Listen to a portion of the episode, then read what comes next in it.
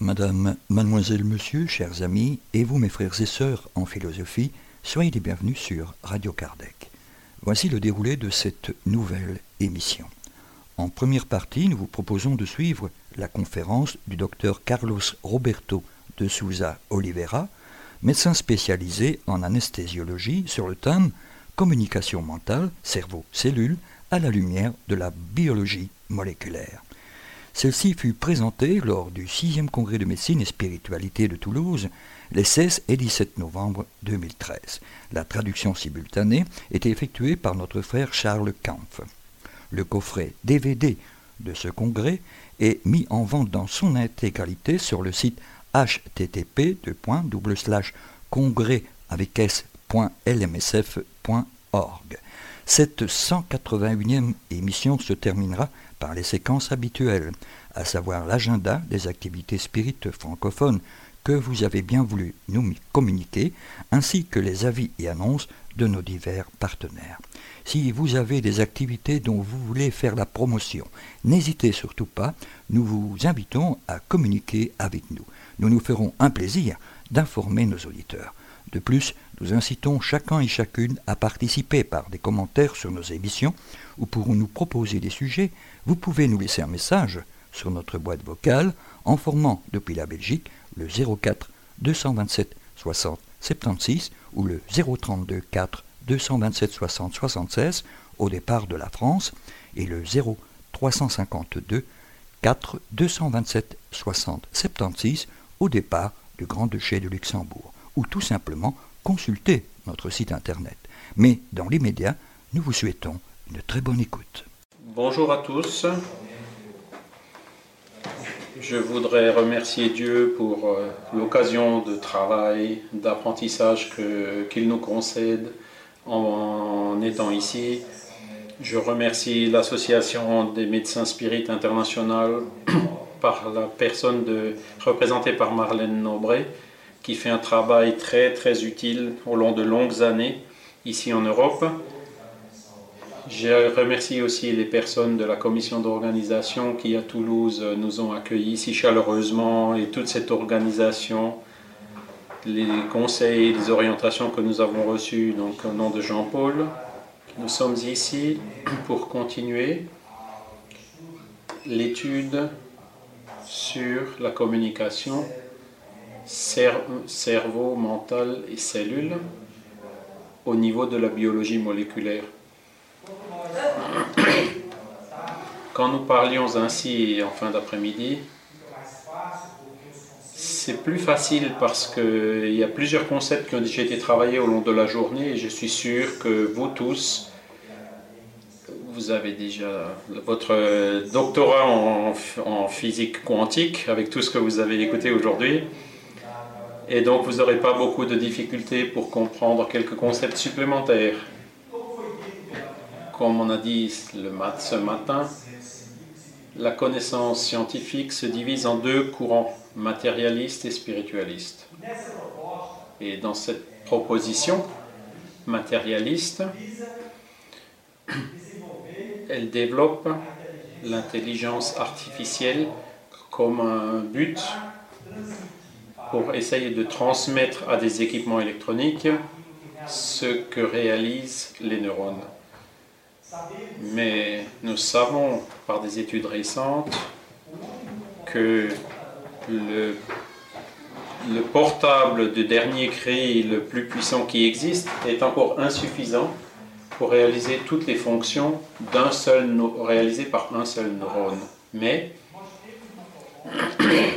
nous avons euh, un modèle spiritualiste et c'est sur ce modèle que nous allons faire quelques considérations sur comment le mental, le cerveau se lient, interagissent au niveau de l'expression, principalement au niveau euh, biologique et cellulaire. Nous allons d'abord considérer, parmi tant d'autres, la pensée de William James, que le cerveau est un médiateur ou un pont, un intermédiaire entre les événements mentaux et leurs effets physiologiques. En d'autres termes, le cerveau ne produit pas, le cerveau ne génère rien. Il ne fait que transmettre, extérioriser, exprimer des processus et des événements mentaux. Cette pensée avance suivant notre vision spiritualiste. Dans le livre dicté par l'esprit André Louis par l'intermédiaire du médium brésilien Francisco Candido Xavier, un de ses instructeurs, Calderaro, disait déjà que le cerveau est l'outil ou l'organe qui traduit le mental. D'où le mental qui est la source, le réservoir de toutes nos pensées. Ces, neurones, par exemple, que vous voyez sur cette vidéo, vous pouvez observer que c'est la, voilà la cellule principale qui transmet les événements. Donc on a son corps principal qui représente pratiquement sa structure la plus importante. Et ici vous voyez des prolongations qui sont les, les plus grands qui sont les axones dont les terminaux s'implantent avec d'autres dendrites et axones libérant des neurotransmisseurs comme on l'a montré ce matin. Donc ce phénomène qu'on appelle la synapsis tous les neurones travaillent avec des impulsions électrochimiques et ces variations de charge permettent que toutes ces impulsions transitent au long de toute cette structure biologique, faisant de sorte que notre cerveau n'est pas une structure statique, mais prend un comportement dynamique en un processus continu de modification et de transformation que nous allons voir un peu plus tard et qui est la neuroplasticité. Donc les neurones sont comme les cellules de base pour transmettre ces événements. En considérant notre hypothèse que le cerveau est l'intermédiaire pour transmettre ces événements, quelle structure cérébrale représente-t-elle, possède-t-elle des caractéristiques idéales pour réaliser cette fonction? Nous la situons dans la glande pinéale, qui est la structure responsable pour servir d'intermédiaire. Elle a la, taille d'un petit pois, elle pèse un demi-gramme, elle est située dans la partie la plus protégée de notre région crânienne, au centre du cerveau. La glande pinéale successivement elle est passée d'une structure sensible à la lumière, un organe photorécepteur, pour acquérir chez l'espèce humaine la fonction neuro-endocrinologique. Pourquoi?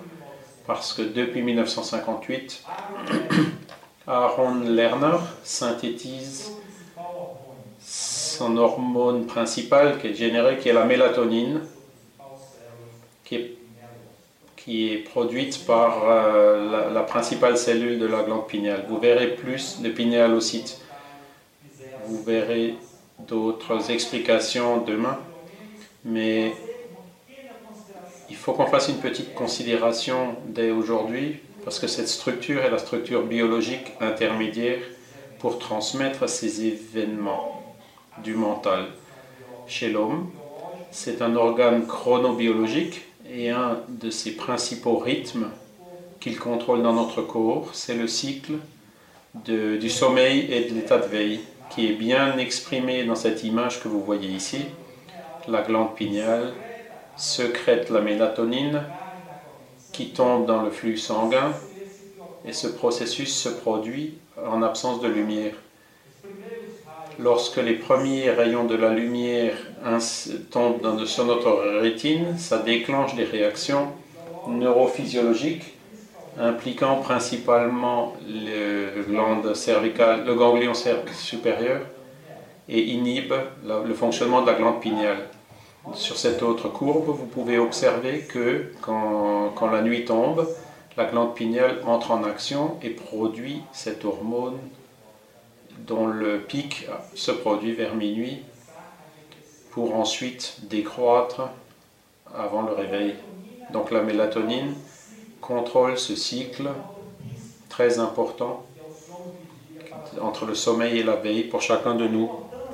L'importance de l'analyse de la fonction de la mélatonine est pour euh, faire le lien entre ces différents états, ou les états étendus de la conscience, qui montrent des indices de la fonction que nous essayons de démontrer, donc la connexion entre l'esprit et le corps. Ce travail qui a été réalisé dans l'université de Taïwan montre une corrélation entre l'activation de la glande pinéale et la méditation religieuse qui a été enregistrée par des images de, l'imagerie de résonance magnétique. La conclusion démontre qu'elle joue un rôle très important dans la manifestation de la conscience intrinsèque Ceci est mis en évidence parce qu'en réalisant cet examen des états profonds de méditation, la glande pinéale est rentrée dans une activité intense et a produit son hormone principale qui est la mélatonine, ouvrant la possibilité de pouvoir avancer cette hypothèse que c'est bien le point de connexion entre l'âme et le corps physique. Ces images montrent ces points jaunes les différents foyers cérébraux qui ont été activés au début de la méditation. À la fin, il y a encore ces petites lumières et la glande pinéale qui montrait encore son activité. Et huit minutes après la fin de la méditation, il y a toujours de l'activité au niveau de la glande pinéale. Cela démontre un effet durable important qui existe dans la méditation sur l'activation de cette glande. Des informations apportées à chacun de nous dans le domaine de la spiritualité par, le médium que nous avons cité et puis par l'esprit André Louise dans le livre Missionnaire de la Lumière. Ces informations montrent que la glande pinéale commande toutes les forces subconscientes sous la détermination directe de la volonté, c'est-à-dire elle a une connexion avec le mental selon les principes électromagnétiques du champ vital, dont les indices, vous pouvez déjà les imaginer suivant ce qui vous a été présenté par euh, Dr Celia ce matin, et donc qui transforme des impulsions des stimuli psychiques, tant de l'esprit vers le corps que du corps vers l'esprit, c'est-à-dire dans une voie double d'information, comme si c'était un pont de l'extérieur vers l'intérieur et de l'intérieur vers l'extérieur. Et c'est ce pont qui est responsable du contrôle de ce flux d'informations. En plus de pourvoir toutes nos cellules, tous nos organes avec des forces psychiques, des énergies psychiques, c'est-à-dire des éléments vitaux importants pour le fonctionnement de nos cellules.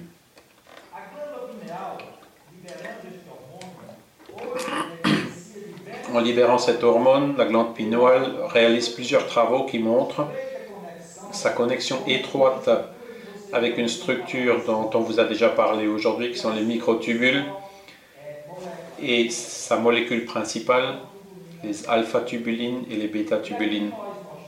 Et nous montrons ici qu'il existe un lien, une connexion très directe avec de nombreuses autres molécules qu'on peut trouver dans le corps.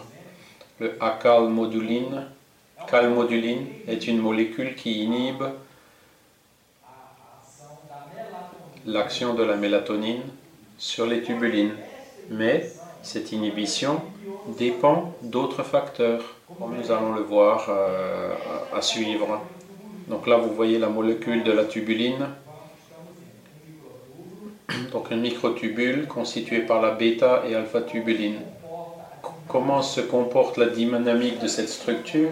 Elle a une polarisation positive et une polarisation de l'autre côté qui est négative, qui dirige le sens de développement, de croissance et de, et de rétraction de ces microtubules par des réactions qui sont réalisées principalement par la stabilisation promue par le GTP.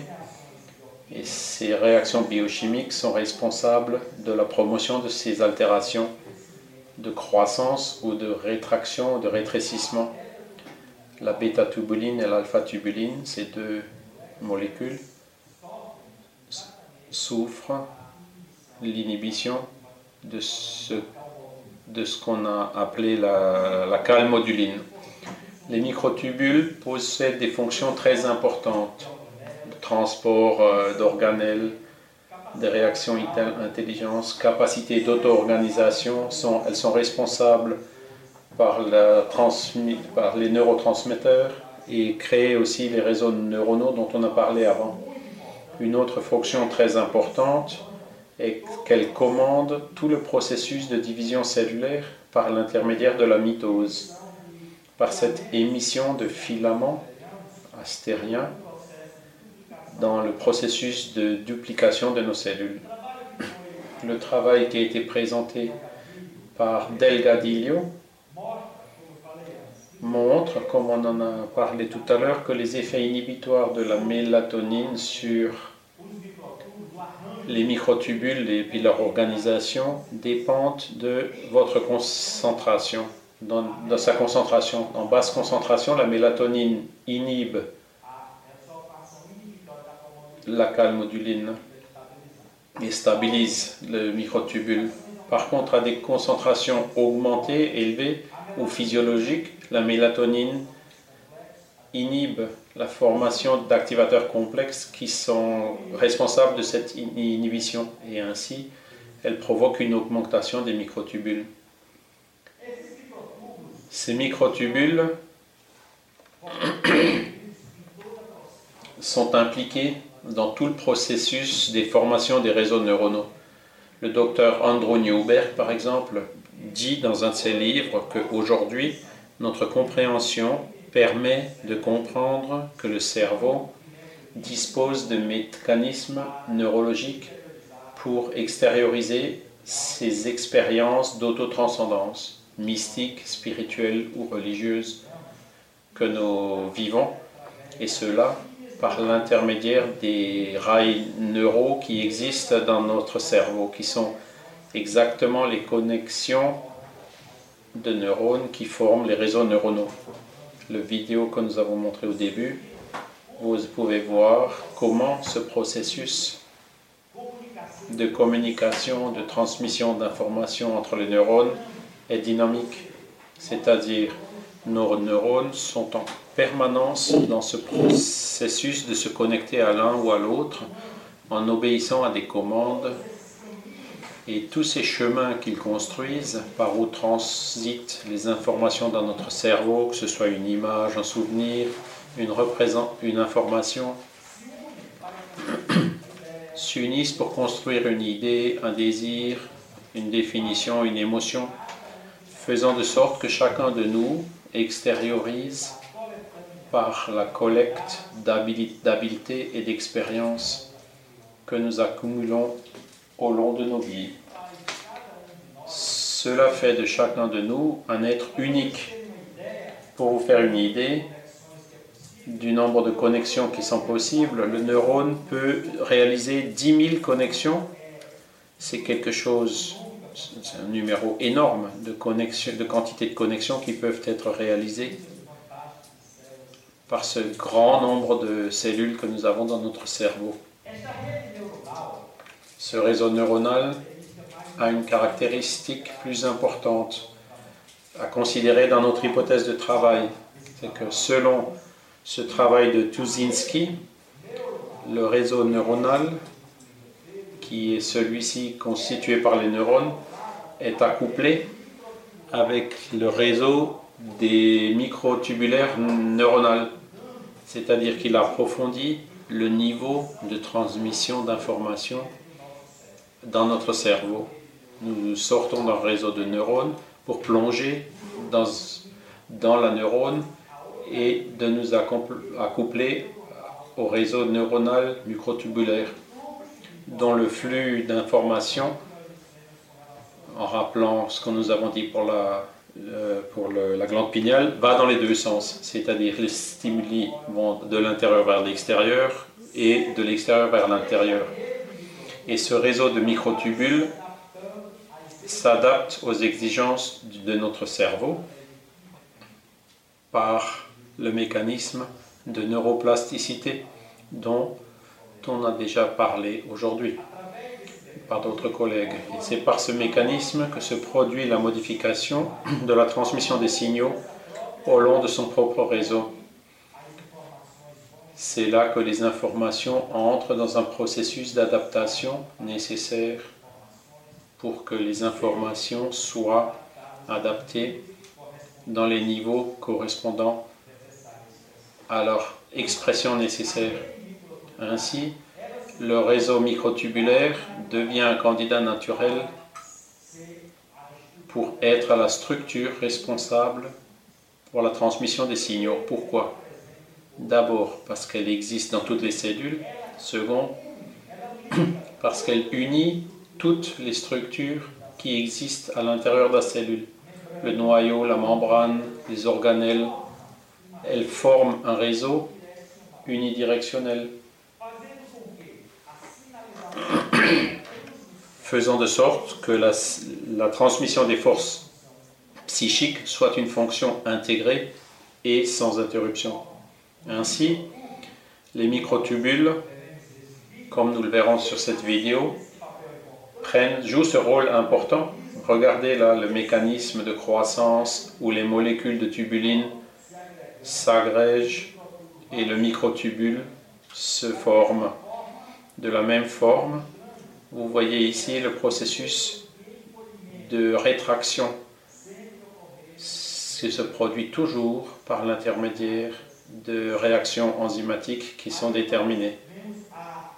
Et ici, vous pouvez voir les sinases, les protéines qui sont importantes, qui transportent euh, par les informations par euh, ces neurones. Donc les fonctions développées par les microtubules au sein des cellules sont immenses. La connexion avec toutes les structures, par exemple, vous avez ici le lien avec les mitochondries, dont nous savons qu'elles sont la source productrice euh, d'énergie, d'ATP, consommée par la cellule, et qui ont une fonction très importante à l'intérieur de notre relation entre l'esprit et la matière, comme nous allons le voir. Ainsi, on peut considérer que le modèle d'adaptation des microtubules comprend trois facteurs. Premier, la dynamique de croissance, comme nous l'avons vu, ce processus de croissance et de rétraction des microtubules. Deuxièmement, la propagation des signaux, parce qu'au long de ce processus, ce processus se, produit la propagation de signaux qui vont déclencher des effets, des effets que nous verrons d'ici peu. Et ensuite, troisièmement, donc c'est l'autostabilisation adaptative. Trois processus qui se produisent simultanément. La propagation de signaux, dans ce contexte, utilise et s'approprie de la propre croissance ou de la propre euh, dynamique de croissance des microtubules. Cette onde se propage, ça se propage comme des ondes électromagnétiques au long de tous ces microtubules que nous avons vus.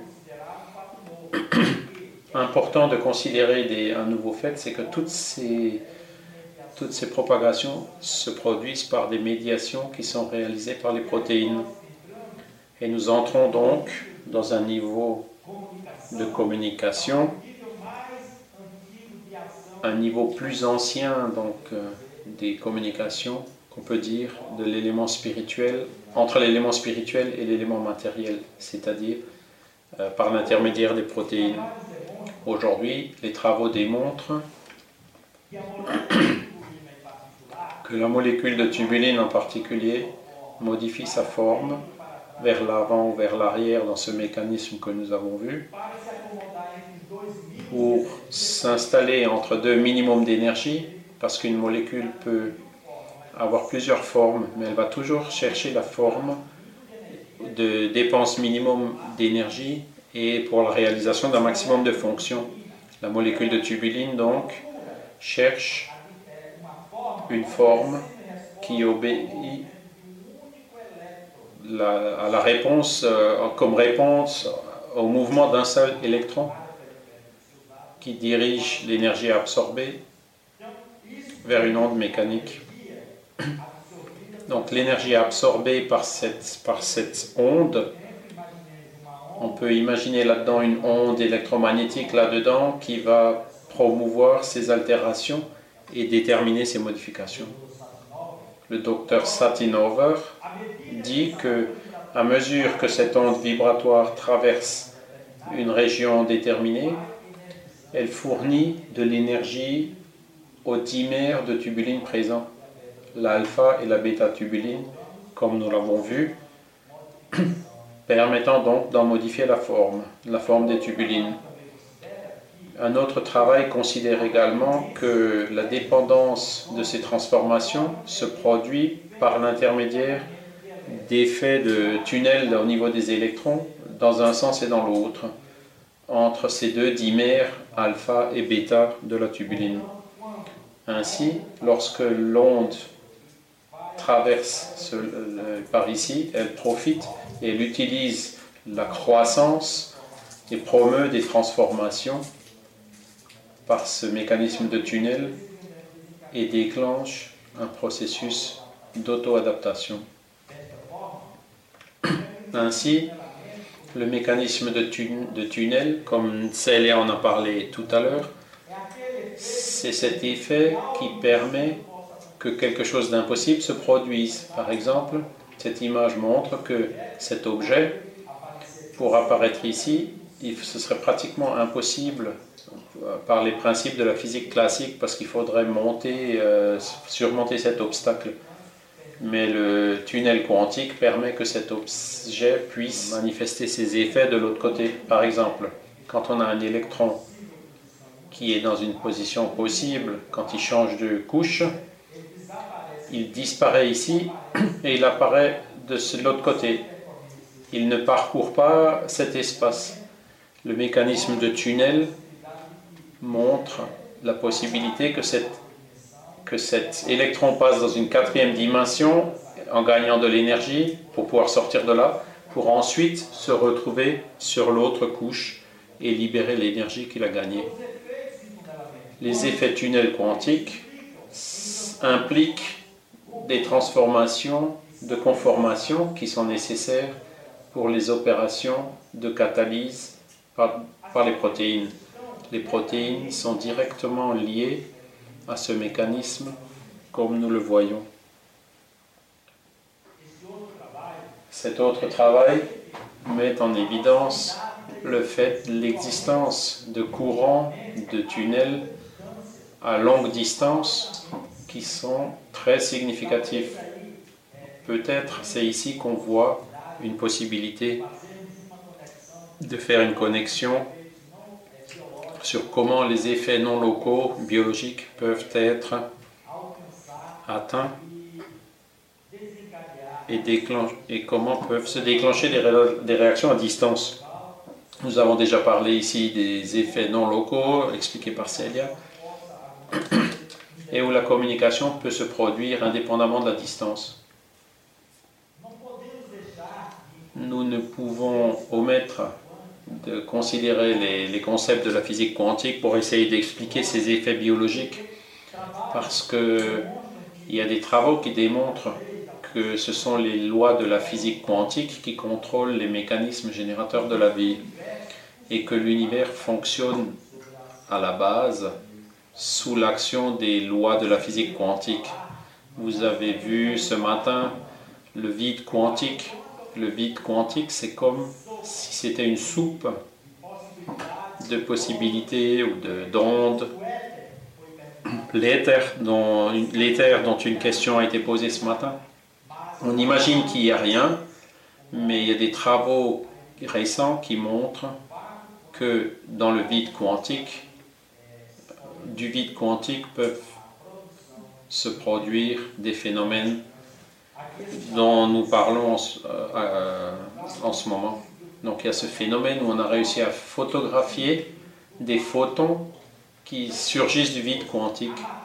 C'est comme si la matière surgissait du néant, la lumière produite par une région où on pensait qu'il n'y avait pas de matière, qu'il n'y avait rien. Mais comme nous l'avons dit, il y a là un réservoir, réservoir, une mer de possibilités dont les effets commencent à être euh, détectés en ce moment. Le, travail du docteur Pop montre l'existence de biophotons qui, dans leur ligne générale, ont pour fonction principale le contrôle des réactions biochimiques. Donc l'existence des biophotons est nécessaire pour que ces réactions biochimiques se produisent au sein de nos cellules. C'est le champ prometteur d'études et de recherche parce que nous savons, par l'intermédiaire de la révélation spirituelle, que tous les processus biologiques, pour qu'ils se produisent, ont besoin de fluide vital, du champ vital qui promeut la vitalité à toutes ces structures. Toujours suivant le concept de neuroplasticité, nous avons extrait la pensée au début de Henry Stapp, physicien théoricien très connu, qui dit que l'effort mental et l'intention mentale peuvent influencer tous nos processus cérébraux. Idée qui est partagée également par le docteur Jeffrey Schwartz quand il dit que l'activité mentale déterminée par la volonté peut modifier notre fonction cérébrale. C'est notre but en considérant que le cerveau ne produit pas le mental, mais ne fait que extérioriser les événements mentaux dont l'origine de l'activité de ces activités mentales sont donc à l'extérieur de notre cerveau. Et c'est donc l'hypothèse que nous avançons. Euh, elle se produit dans l'âme immortelle qui détient donc euh, les choix, le libre arbitre, la volonté, d'où elle peut prendre des décisions pour modifier dans son propre cerveau et sa propre biologie. Ce mécanisme très bien expliqué par le travail réalisé par euh, le docteur, docteur Mario Beauregard, qui est ici présent, est décrit dans son livre Le Spiritual Brain, où elle montre que le mécanisme de traduction psychoneurale est le plus plausible, le plus clair pour pouvoir comprendre l'influence de notre mental sur le cerveau. Ce travail où il a cherché à montrer la synthèse de la sérotonine en utilisant des acteurs qui, en induisant des, états émotionnels de tristesse et de bonheur, par exemple quand ils étaient tristes, les régions cérébrales euh, détectées par la région, par les résonances magnétiques, c'est le cortex orbitofrontal gauche et cortex singulé antérieur gauche. Et quand il, quand se rappelait d'un truc de bonheur, une pensée de bonheur, c'était dans le cortex singulier antérieur droit. Et ainsi, le docteur Mario conclut que un état émotionnel spécifique auto-induit de manière volontaire peut rapidement se traduire par une modification sélective de la capacité de notre synthèse du cerveau, donc de produire la sérotonine. Et cela de façon instantanée. Il serait impossible d'admettre selon les principes de la mécanique quantique, que cela puisse se produire parce que des milliers de neurones sont actionnés simultanément pour pouvoir refléter cette image qui a été présentée. Ce matin, on a parlé de la théorie de Penrose et de Hamerhoff. qui serait la modification montrée par le docteur Celia pour expliquer cette théorie, pour pouvoir comprendre cette théorie. Nous l'avons remise ici en la considérant que partiellement. Comme elle l'a dit, c'est une théorie qui est encore matérialiste parce que elle ne considère pas l'existence de l'élément spirituel. En synthèse, il dit que des forces quantiques ou des processus quantiques à l'intérieur des protéines structurelles dans les microtubules contrôlent sa forme. Et, c'est cette forme qui à son tour contrôle les actions des neurones et notre comportement. Donc ce sont des processus quantiques qui modifient des formes contrôlant des actions et le comportement. Nous savons pour que, que pour que ces processus quantiques se produisent, il faut qu'il y ait une impulsion qui provienne d'une autre région. On peut dire que l'intégration de cette théorie, que d'ici à là, ce serait la même chose que la pensée. Mais en ce qui concerne l'origine, qu'est-ce qui va déclencher le déclenchement de milliers de neurones dans cette superposition quantique cohérente, comme il le dit, et qui a déjà été bien expliqué par Dr Celia euh, cet après-midi? Donc le changement de forme des protéines est le point d'amplification où se produit la communication, la transfert, la transfert, le transfert d'informations entre le monde classique et le monde quantique. Cette idée a déjà été révélée en 1958 par l'esprit André Louis, que nous avons déjà cité, par la médiumnité de Francisco Candido Xavier dans son livre Évolution dans les deux mondes, quand il nous disait déjà à l'époque que par le centre cellulaire qui est constitué des microtubules se produit la jonction des forces physiques et spirituelles que nous pourrions très bien remplacer par, la pensée de Hamerhoff, point d'amplification entre les forces du monde classique et le monde quantique. Et c'est en ce point que se produit l'impulsion mentale qui est de nature électromagnétique, c'est-à-dire l'impulsion mentale qui va générer ce point d'amplification dont parle Penrose. Et c'est par là que s'opère tout le mouvement des chromosomes par le phénomène de duplication cellulaire, comme on peut le voir sur cette vidéo. Au début, le matériel, génétique euh, de la chromatine est dans, au sein du noyau de la cellule, mais ensuite les chromosomes euh, prennent cette forme et quand les centrioles se, se, doublent, se dupliquent, ils vont du centre vers la périphérie et émettent ces filaments des fuseaux qui sont des microtubules et qui donc se lient à la partie centrale du chromosome et déclencheront ces processus que nous observons ici en, ralenti. Mais cela se produit à des vitesses beaucoup plus importantes parce que ce sont 770 milliards de cellules dans notre organisme qui sont dans un processus continu de multiplication, de rénovation, d'extériorisation pour, développer leur fonction biologique. C'est là que le processus de duplication et de mitose se termine. Cette même proposition de changement de forme de la protéine, comme nous avons vu, qui a été donc euh, avancée par Hamerhoff, est avancée également par le docteur Michael Behe dans son livre Darwin Black Box, qui dit que la forme de la protéine et la position des aminoacides sont celles qui déterminent sa fonction. Et donc, la forme, la géométrie des protéines détermine quel type de fonction elles vont jouer.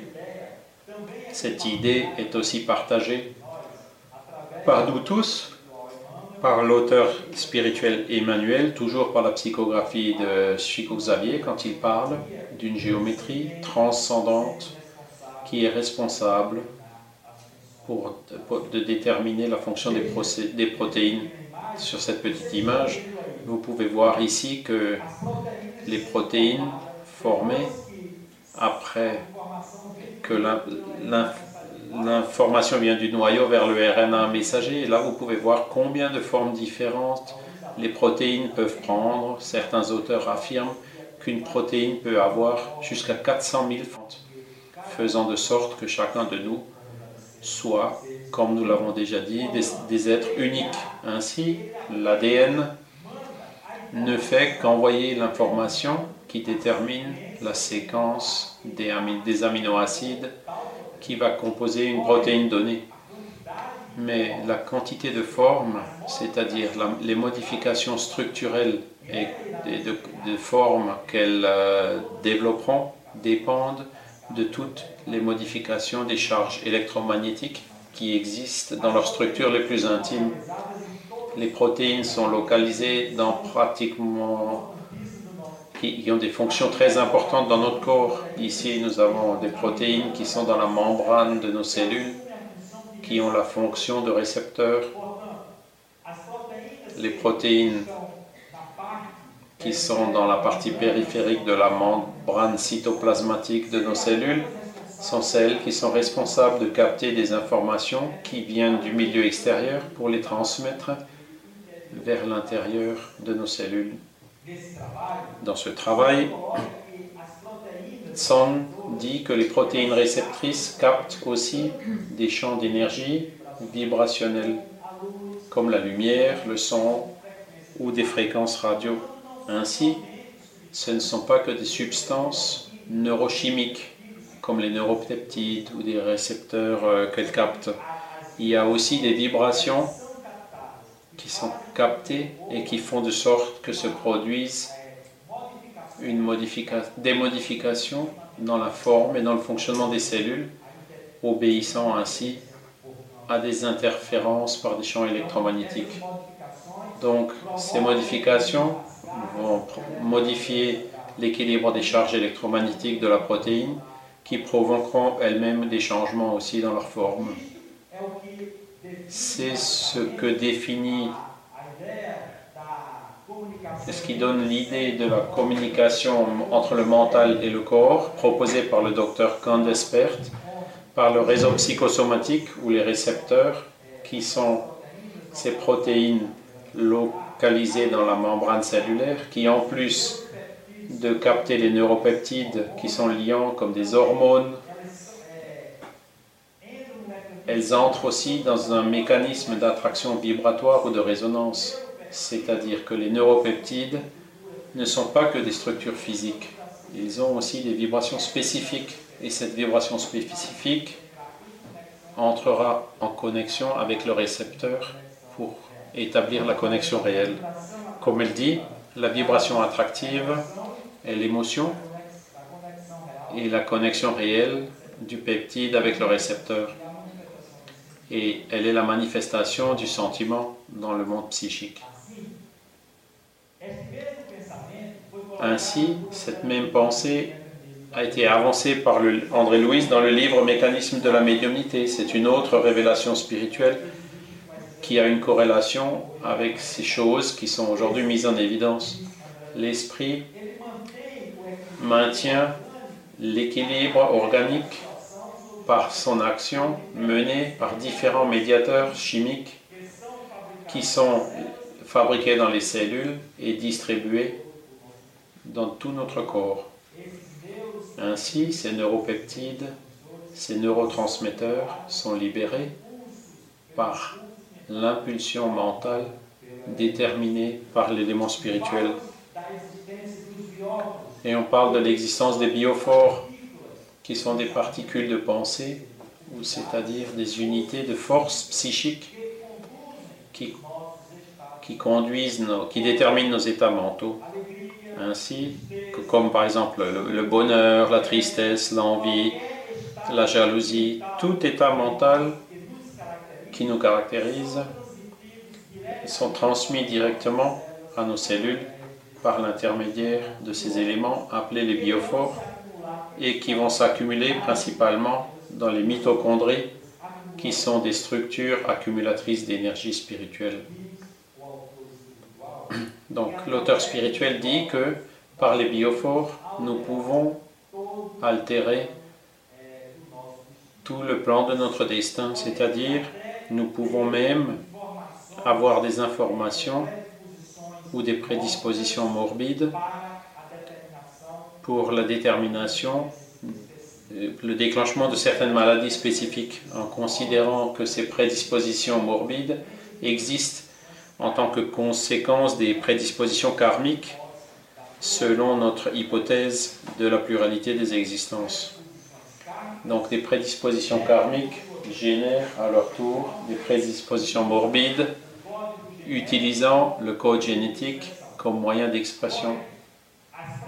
Cependant, les prédispositions morbides ne vont se réaliser que suivant l'action d'autres facteurs, le milieu,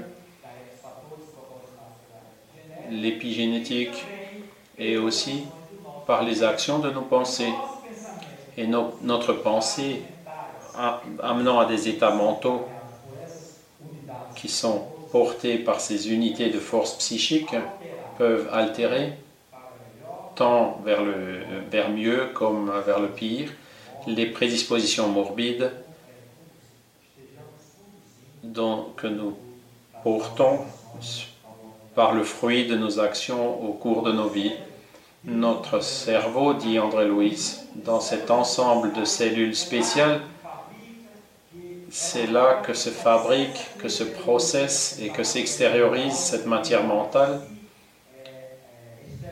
qui s'extériorise donc indépendamment de l'espace et du temps euh, auprès de l'individu. Considérant que la matière mentale est formée d'atomes, de la même forme qu'il existe les atomes physiques que nous connaissons, il existe aussi les atomes mentaux. Et nous utilisons donc les définitions de la physique, de la mécanique quantique, en tant que pure analogie pour essayer de comprendre ce qui pourrait se produire avec nos atomes mentaux. Vous vous rappelez de cette vidéo qui montre un électron qui est sur une couche et qui change euh, sur l'autre couche. Pour que ce processus puisse se produire, l'électron doit être excité, c'est-à-dire il faut qu'il prenne de l'énergie selon le processus physique, ça peut être de la chaleur, ça peut être de l'électricité, ça peut être de la lumière, etc. Ça peut être toute source extérieure matérielle qui fait de sorte que cet électron se déplace, gagne de l'énergie et saute vers une couche euh, plus vers l'extérieur. Logiquement, cet électron ne peut pas rester longtemps dans cet état parce qu'immédiatement, il tend à revenir à sa position d'origine et quand il revient, il, libère de nouveau l'énergie qu'il a gagnée sous forme d'ondes électromagnétiques, c'est-à-dire par des, sources qui vont se propager. De la même façon que ça se produit euh, dans, les électrons matériels, la même chose se produit dans les électrons spirituels. André Louise nous dit que de la matière mentale des êtres créés, nous étudions la pensée ou le flux énergétique du contexte spirituel de chacun d'eux. C'est-à-dire, tous les êtres de la création sont extériorisent une sorte de matière mentale qui est l'extériorisation de leur propre pensée, qui se caractérise selon le type d'onde extériorisée par l'individu et qu'il appelle les ondes non pas électromagnétiques, mais des ondes mentales et électromagnétiques. Ce sont des ondes qui ont leur origine, qui sont caractérisées par les états mentaux de chacun de nous. Et c'est là, c'est cela qui amène à tous ces états, détermine tous ces états et, nous caractérise comme nous sommes vraiment notre réalité. Et il dit que dans les régions angéliques, par exemple, ce flux énergétique se manifestent comme des rayons super ultra courts, c'est-à-dire avec des fréquences très élevées que nous n'arrivons pas encore à imaginer. Dans la pensée humaine, ils se manifestent comme des oscillations courtes, moyennes et longues. Et chez les animaux, ça se manifeste par des ondes fragmentaires. du point de vue du flux énergétique de la pensée, ce qui nous différencie des animaux, c'est lorsque nous arrivons de notre position évolutive, donc de faire que, de sorte que nos ondes de pensée ne sont plus fragmentaires mais sont continues. Et c'est là que nous commençons à, extérioriser de nous-mêmes ce flux mental avec un très grand pouvoir créatif et qui caractérise notre personnalité à chacun. André Louis continue en disant que chaque esprit, par le pouvoir vibratoire dont il est doté, imprime à ses facultés mentales le type d'onde ou de flux énergétique qui caractérise notre personnalité.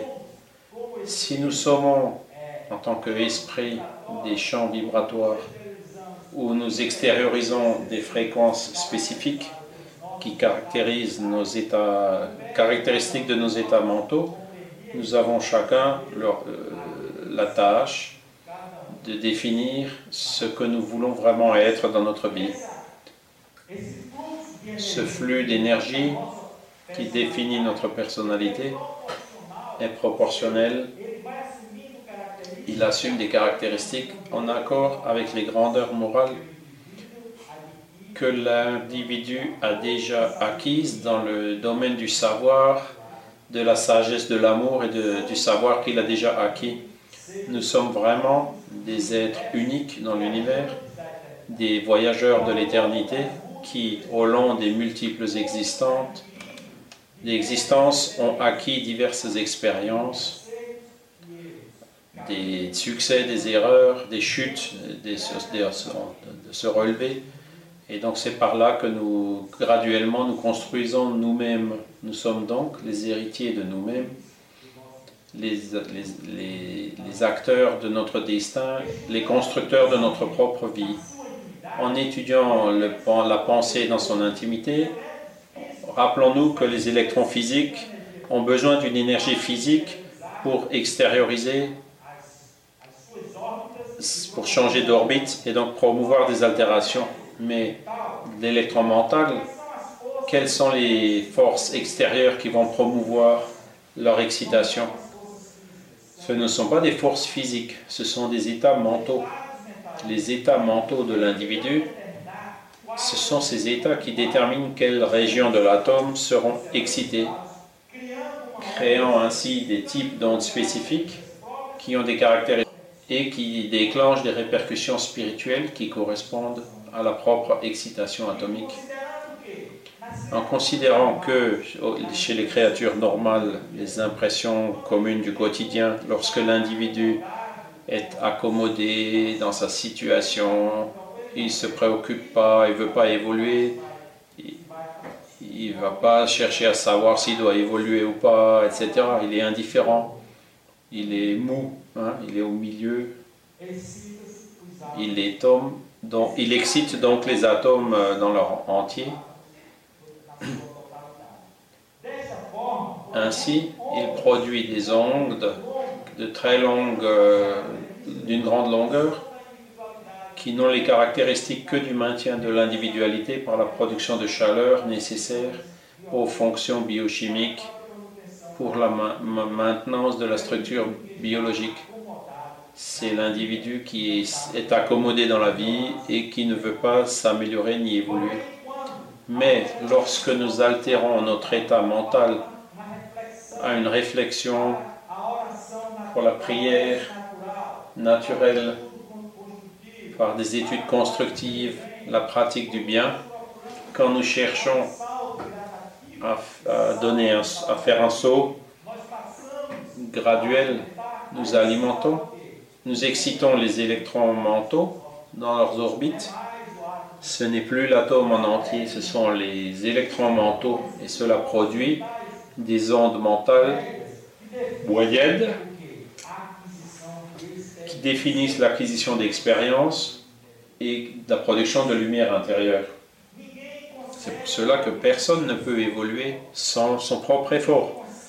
Personne ne peut progresser dans son parcours évolutif sans transpiration, sans travail Pourquoi? Parce qu'il faut transformer ces actions en expériences qui, peu à peu, produiront la lumière intérieure qui nous caractérisera dans le futur. Cependant, quand nous vivons des émotions profondes, des douleurs indicibles, laborieuses, des concentrations mentales, des suppliques douloureuses, c'est-à-dire des états mentaux profonds où l'individu mobilise des ressources euh, au repli de son âme qui sont endormies et qu'il ne sait pas actionner euh, par manque d'entraînement ou de connaissance, alors nous excitons que les noyaux atomiques et les rayons qui sont produits présentent des caractéristiques similaires à des rayons gamma, donc très courts, de longueur d'onde très courte, qui ont un très grand pouvoir de transformation du champ spirituel de l'individu, faisant qu'il s'auto-illumine et irradie sa lumière intérieure. C'est la conquête de l'auto-illumination, de l'auto-transformation. Tout cela permis par l'altération des états mentaux qui à leur tour se reflèteront euh, le progrès de chacun de nous en morale et en savoir au long de notre vie. Et c'est pour cela que Jésus nous a dit à tous, vous êtes la lumière du monde, parce que nous portons dans chacun de nous cette puissance intrinsèque de pouvoir faire briller le pouvoir divin qui est latent dans chacun de nous. Ainsi, pour terminer, en rappelant la pensée du mathématicien de Vienne Arnold Newman, la biologie moléculaire est une tentative de l'humanité de, chercher à comprendre comment Dieu a construit son plus grand projet qui est la vie. Nous pouvons nous considérer privilégiés de vivre dans une, équipe, dans une époque où Dieu nous permet de connaître partiellement ses plans de construction. Nous espérons que cela pourra servir au bien de l'humanité et au contraire, donc ne pas pour, euh, le, pour lui porter préjudice. Je vous embrasse très fort. Chers amis, restez à l'écoute. Nous reprendrons la suite de cette émission juste après cette première pause musicale.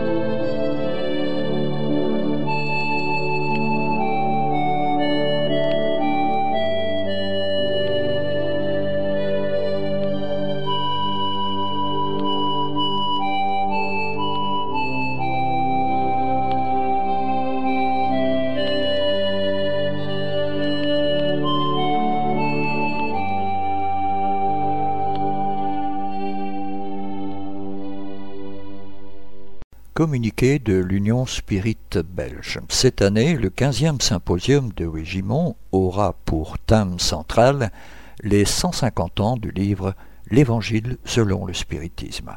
et sera réalisé conjointement avec la quatrième rencontre des jeunes et adolescents pour lesquels diverses activités seront organisées.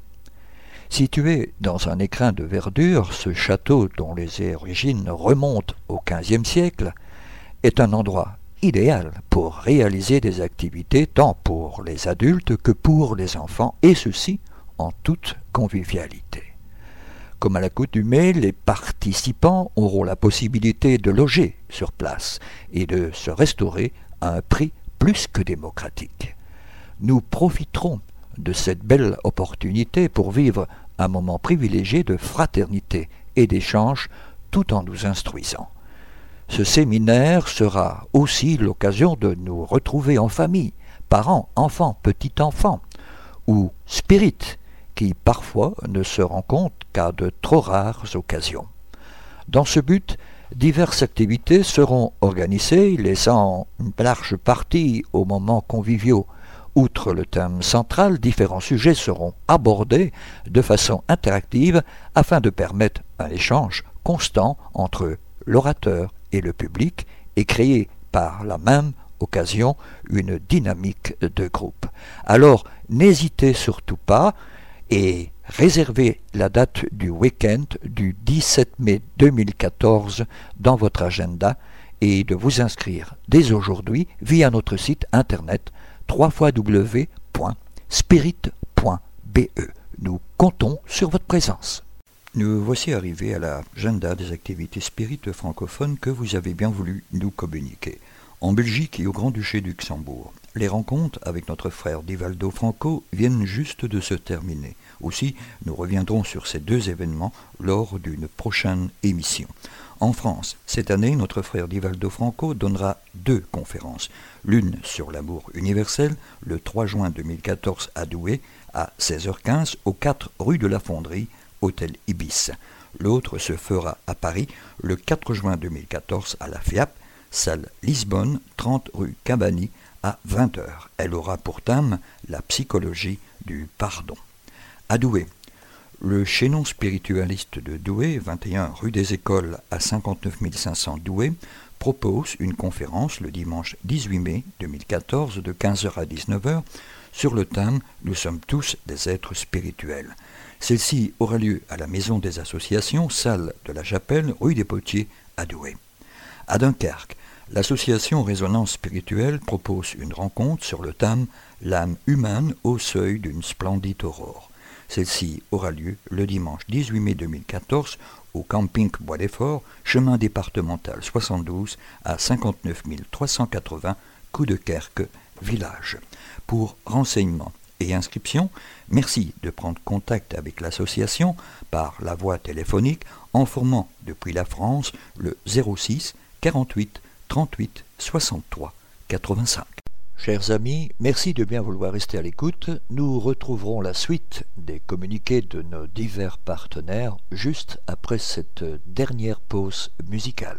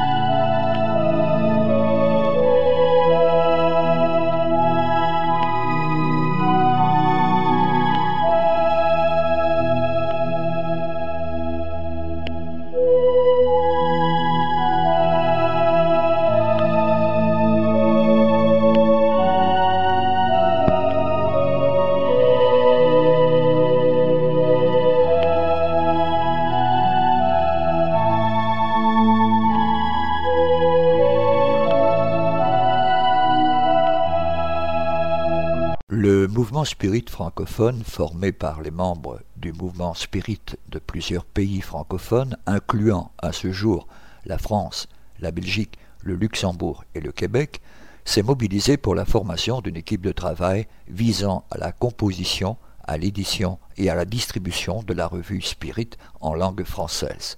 Le but de cette équipe est de diffuser plus largement la revue Spirit, de la rendre toujours plus attractive et intéressante, tant pour les spirites que pour les personnes s'intéressant au spiritisme selon l'orientation donnée par les esprits à son fondateur Alan Kardec.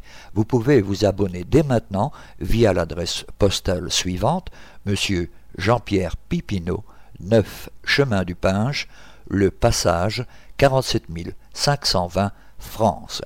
La revue Spirit, un an, quatre numéros, 20 euros. Abonnement pour l'étranger, 29 euros, par chèque à l'ordre du mouvement Spirit francophone. Ou pour la commander par courriel à l'adresse suivante, jpp.lmsf.org. Au sujet de livres, et en particulièrement en France, toute commande de livres spirit peut également être effectuée auprès de notre frère Jean-Pierre Pipineau via l'adresse courriel jppno.sfr.fr. Au sujet de la revue Spirit, nous tenons à vous remercier de votre fidélité qui nous a permis de tenir ce beau défi désormais réussi. Dans cette optique, nous aimerions rendre la revue encore plus dynamique et attractive en renouant avec une pratique commune dans les revues et qui était déjà familière dans la revue Spirit du temps d'Alan Kardec. Les prochains numéros verront donc apparaître ou se développer certaines rubriques. La rubrique témoignage. Vous avez vécu des phénomènes particuliers? Vous avez des témoins ou des preuves qui peuvent nous permettre de démontrer leur véracité? Écrivez-nous pour que nous puissions, avec votre autorisation, faire connaître dans la revue Spirit ces phénomènes que beaucoup de personnes vivent et dont elles n'osent pas parler. Question des lecteurs sur la philosophie spirit. Vous avez des questions? Vous aimeriez avoir des réponses fiable sur des sujets qui vous préoccupent. Écrivez-nous et nous vous ferons un plaisir de vous répondre tout en faisant profiter les lecteurs de celle-ci, anonymement ou non, suivant votre volonté. Il en est de même, d'ailleurs, pour Radio Kardec. Boîte à idées. Vous avez des propositions qui, selon vous, amélioreraient la revue Spirit. Vous avez des vues que vous aimeriez partager sur le mouvement Spirit. Vous aimeriez faire avancer une idée. Là aussi, écrivez-nous. Nous nous occuperons de la faire parvenir aux personnes intéressées, en plus de la partager éventuellement avec le reste des lecteurs. Lu dans la presse. Vous avez un livre à soumettre à la lecture du comité de rédaction de la revue Spirit. Vous venez de lire un article dans le journal qui vous interpelle. Vous voulez diffuser un article intéressant pour promouvoir le spiritisme, transmettez-le nous avec vos commentaires éventuels. Rubrique nationale et internationale. Vous avez des événements en rapport avec le spiritisme à promouvoir. Vous êtes témoin d'événements liés au mouvement spirit près de chez vous. Vous avez assisté à des conférences ou des manifestations liées de près ou de loin au spiritisme. Vous avez des photos et des impressions. Annoncez-les pour les uns et pour les autres, faites-les partager avec nos lecteurs le comité se réservera toujours le droit de sélectionner les articles les plus intéressants, au vu du respect de la philosophie spirit, mais aussi du nombre de pages de la revue. Le comité de rédaction pourra ne pas donner suite à certaines propositions s'il estime que le doute existe quant à la véracité ou l'interprétation de phénomènes vécus ou proposés. À vos plumes donc. Envoyez un mail de prise de contact à info lmsf.org ou écrivez-nous à notre adresse pour le courrier des lecteurs, Union Spirit Belge, courrier des lecteurs de la revue Spirit, 43 rue Maguin à 4000 Liège, Belgique. Merci. Notre émission se termine donc ici. Pour rappel, notre démarche est de mieux faire comprendre le spiritisme. L'étude des ouvrages d'Alan Kardec est fondamental, voire indispensable pour une bonne compréhension de la philosophie spirite. Nous sommes donc à votre disposition pour répondre aux questions que vous vous posez ou que la lecture des ouvrages d'Alan Kardec vous suggère. Vous pouvez également poser vos questions par email de manière tout à fait anonyme si vous le souhaitez à l'adresse radio at spirit avec s.be. Nous y répondrons avec plaisir. Notre répondeur téléphonique, le 0032 4 227 60 76, est également à votre disposition si vous souhaitez laisser vos questions. Si par contre vous préférez nous écrire, nous répondrons à vos demandes lors de l'une de nos prochaines émissions. Vous pouvez envoyer votre courrier à l'attention du président de l'Union Spirit Belge, M. Jean-Paul Évrard, 43 rue Maguin à 4000 Liège, Belgique, ou votre demande d'information sur un thème précis directement auprès du coordinateur des émissions, M. Gérard Donny, radiocardec at hotmail.be. Merci de votre attention et à bientôt.